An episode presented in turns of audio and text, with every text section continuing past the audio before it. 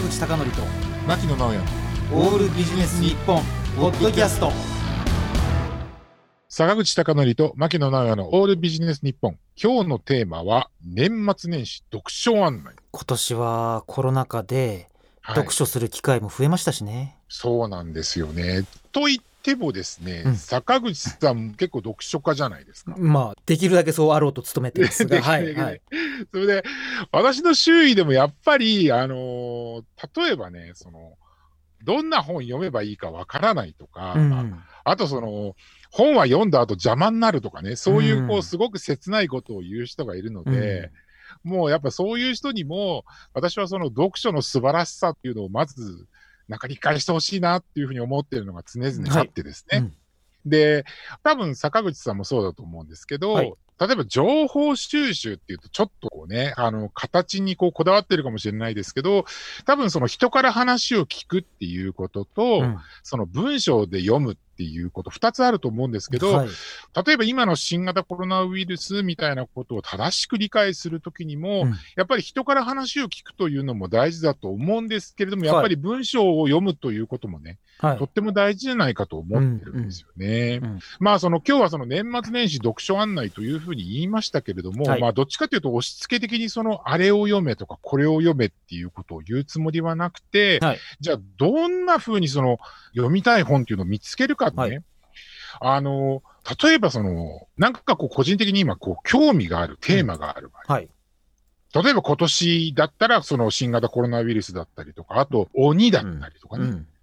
あと、例えばその今年で言ったら、ちょっとあの思いついたのは、その例えばあの将棋の藤井聡太さんなんかを関連した将棋とかってこう見たりする場合には、ええ。あのできればね、私は一つはね、あの大きい本屋さんのそういうその自分の興味あるテーマっていうのを置いてそうな場所っていうのを、うん。私は歩くだけでもいいんじゃないかなとうんう思うんですよ。んうんまあ買わないにしてもね。そうそう、買わなくてもいいんで、どんな本があるんだろうな。例えばコロナウイルスの場合っていうのは、多分ね、私も普段だったら絶対行かないと思うんですけど、医療所の感染症のコーナーとかに行ったりですとか、例えばその鬼の場合であると、日本史のね、民話とか昔話うん。とかそういうコーナーに、もう普段だったらほとんど行かないようなコーナーに行ってみると、あ、こんな本あるんだとかっていうのがあったりとかね、うん。いうのがあるんで、そういうところに行っていただきたいのと、まあリアルの書店っていうのにはなかなか今こういうご時世なんでっていうことであれば、もうそういうテーマっていうのをね、アマゾンで検索してうみる。ん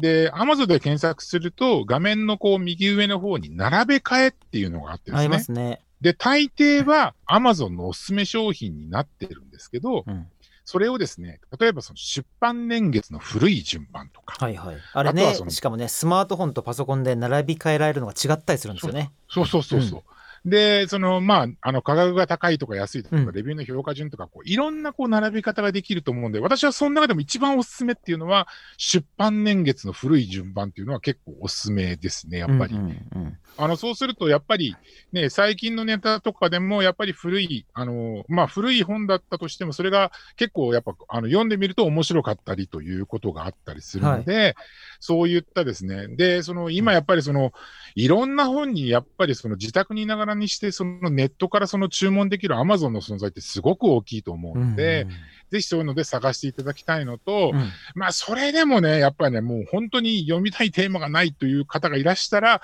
もうちょうど今の時期であればですね、例えば、あの、現代用義の基礎知識であるとか、はいあとはその、要は2021年の論点みたいなですね、うん。その年末年始の今の時期は今年を振り返って、来年を読み解くといった本が多い時期なので、えっと、まず目次だけでもうん。見てみたらどうかなというふうにですね。っと思ってるんですよ、ね。現代用語の基礎知識については電話帳の厚さありますけどあれをね、うん。僕ねずーっと正月ごとに読んでるんですね。そうですよね。ねあれ読むとだいぶうん違いますね、知識量はね。はい私もそう思います。んだからそういったのを読むだけでも違うし、ちなみに私がね、あ先ほど言ったコロナであったり、鬼だったりとか、あとはその、将棋に関しても、例えば、あの、2021年の論点みたいな本には必ず網羅されていると思いますので、ぜひお読みいただきたいと思います。はいということで、今日のテーマは、年末年始読書案内でした。坂口孝則と牧野直哉の「オールビジネス日本ポッドキャスト。